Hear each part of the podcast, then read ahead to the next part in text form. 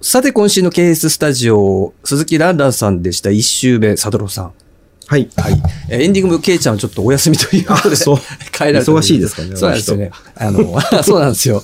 無理やり私も収録をデジコンだったりとか、いやー、どうでしたなんか、本人変わってない、あ、変わったって言ったけど、変わって変ないわっっすてよないね、です、変わってないです。変わってなっいってていいうか、あの、と言いますか、う。はい。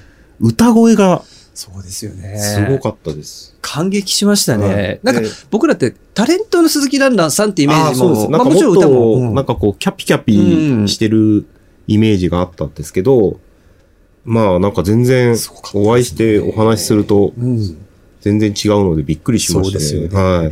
えーランランさん改めて、1月21日の日曜日が、東京タワーでコンサートということで。そうすねコンサートなんで僕、はいなんか予定 見てましそう、たさね。さっきとすると、サタローさんやケイちゃんにも、もう会えコンサる。うんそうそうですよね。私も、セカンドの方ですかね。セカンドですよ。夜ね、夜景の方ですよね。はい夜景の方ですね、行くとしたら僕は。えー私も、もし行けるようだったらということで、ちょっとね、あの、ケースチームにも会えるかもしれないのなで、はい。